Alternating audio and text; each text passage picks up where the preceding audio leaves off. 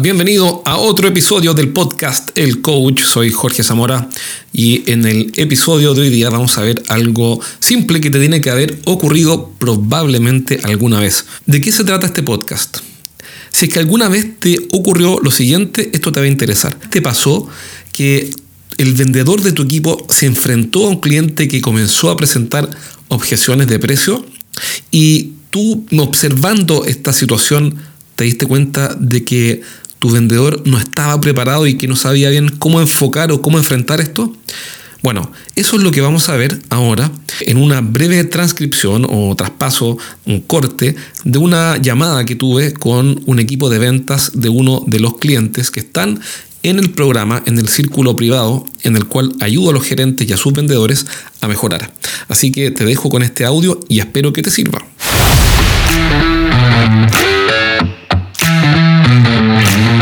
Mira, hay muchas maneras de, hacerlo. La primera es preguntarse con quién estoy hablando. Aquí voy, aquí hay clientes que siempre van a ser buscadores de precio. No todos, por supuesto. Hay clientes que siempre van a pedir reducir el costo, sé, que llaman clientes de valor intrínseco, que lo único que les interesa es reducir el costo de adquisición, sea el costo del precio de la factura, lo que sea. El punto es que con esos clientes no hay mucho que hacer en términos de aumentar el precio porque la función de compra de ellos es comprar barato.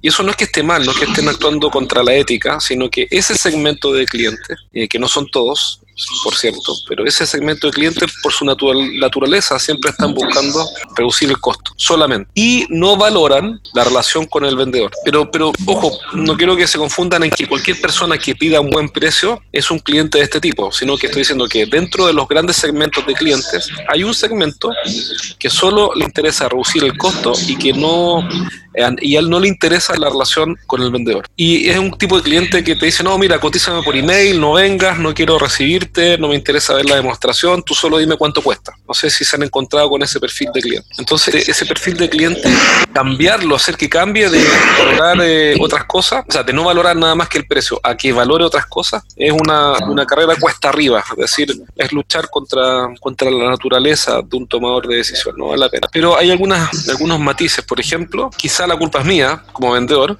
porque tal vez él sí valora la relación con un vendedor que me asesora, pero como yo no lo asesoro y solamente le muestro productos con un catálogo y le pregunto si necesita algo, entonces por supuesto con toda razón él no valora la relación conmigo, porque yo le enseñé con mis actos a que yo soy un tomador de pedidos o un tomador de órdenes. Porque lo que diferencia a un cliente que sí, así le interesan varias cosas más que el precio, con uno que no le interesa nada más que el precio, es que el que no le interesa nada más que el precio nunca ha estado interesado en la relación con el vendedor y por ende no está dispuesto a pagar eh, esa asesoría en el precio. Y el cliente preferiría comprar por internet que lo fueras a ver tú. La pregunta entonces que hay que hacerse es, ¿este cliente fue siempre así o dado que yo no me he preparado para asesorarlo, él terminó siendo un cliente que solo quiere precio. Entonces, primero hay que hacer la pregunta, si nosotros le enseñamos a que el precio es todo porque no lo asesoramos, o él sencillamente es un gran comprador industrial que por su propio negocio a él solo le interesa el precio. Entonces, la primera forma de abordar la, objeción de precio es saber con quién estamos hablando, entender con quién estamos hablando. Si con un cliente que sí valora la asesoría o no. Y si el cliente valora la asesoría, es un cliente que se llama de valor extrínseco, entonces, bueno, esos clientes lo que esperan de nosotros es que los asesoremos para que les vaya mejor en su negocio, por ejemplo. Tengan un mejor, una mejor experiencia con el producto, resuelvan problemas que no han podido resolver. Y esos clientes, por supuesto, que van a tener que cotizar con otras marcas o con otros productos, nosotros vamos a tener cómo influenciarlos porque los vamos a estar asesorando. Y la segunda parte de entender con quién estoy hablando es que en ocasiones nosotros le vendemos al jefe de adquisiciones o al comprador. No sé si les ha pasado. Siempre. Bueno, el encargado de adquisiciones, ¿cómo lo miden en la empresa? Lo miden por comprar barato. Entonces, cuando el vendedor va a venderle al encargado de adquisiciones, el encargado de adquisiciones fue contratado para bajar el precio. Básicamente, tiene que comprar rápido y barato. Entonces, ¿cuál es el error típico? Es que los vendedores van a venderle al encargado de adquisiciones, pero no van donde el usuario. Entonces, la pregunta nuevamente es con quién estoy hablando. Si estoy hablando con el usuario al que realmente le interesa tu producto, le interesa que usen esa chamarra nuclear ultra reflectante cósmica que se ve a kilómetros, o estoy hablando con el encargado de adquisiciones que le da lo mismo la chamarra, le interesa comprar más barato. Entonces, varias preguntas antes de decir, este cliente solo quiere precio. Si eres un gerente que dirige un equipo de ventas y quieres aumentar su compromiso y motivación, pero no sabes cómo hacerlo, este mensaje es para ti.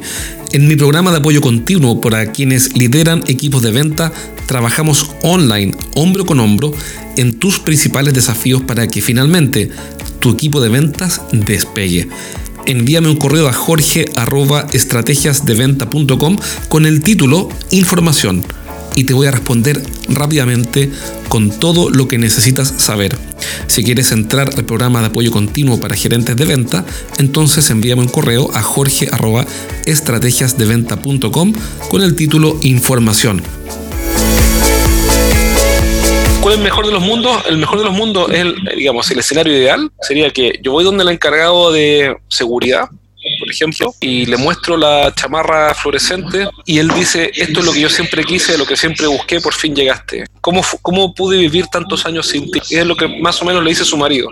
Pero este tipo se refiere a la chamarra, ¿no? Esta súper chamarra. ¿Cómo, ¿Cómo fue mi vida antes de eso? Yo no sabía que existía esta maravilla. Y que él le exija al de compras que quiere ese producto. Pero normalmente los vendedores van donde el encargado de adquisiciones a quien no le importa la seguridad de los trabajadores, le importa cero, porque él le, pagan un sueldo por comprar barato, no por cuidar a los trabajadores. No es que lo ande pensando así, ¿no? No es que él diga me importa cero la gente, no, pero, pero básicamente opera así. Entonces nuestra estrategia siempre es buscar al foco de necesidad, que es el tipo que sufre y llora porque no tiene el producto o el servicio, o lo que sea. Y que él le exija al tomador de decisión que compre nuestro producto. Pero normalmente los vendedores se van al tomador de decisión, al que autoriza con su firma la compra. Entonces lo primero para manejar los precios es ir a la persona correcta, al tipo de cliente correcto y al cargo correcto, para que él le pida al que toma la decisión que compre nuestro producto.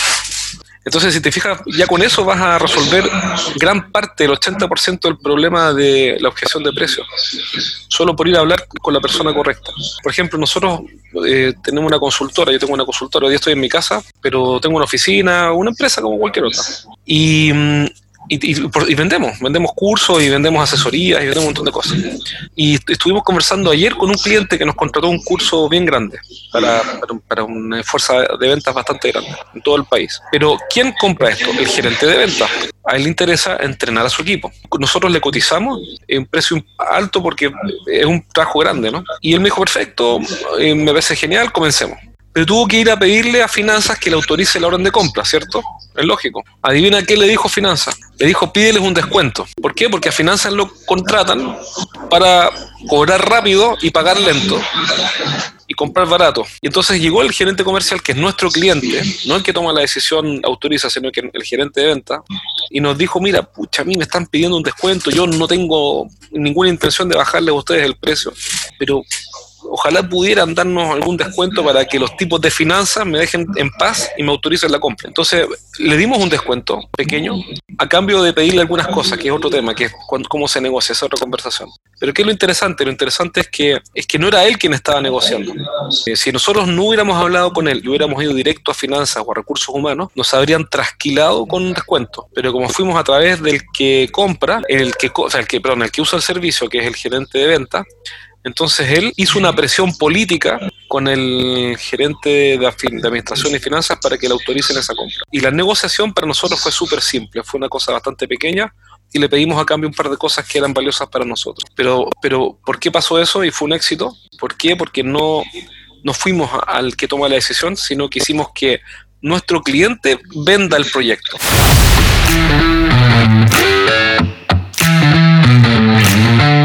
Bueno, espero que este programa te haya servido y recuerda que si eres un gerente que quiere hacer que la motivación de su equipo despegue o a veces te preguntas qué hacer para que conviertan más oportunidades o levanten más negocios y no sabes bien cómo hacerlo y quieres apoyo, mándame un correo a mi correo jorge estrategiasdeventa.com y te voy a mandar toda la información para que puedas comenzar a entrenarte conmigo cada dos semanas online y con tu equipo también en vivo.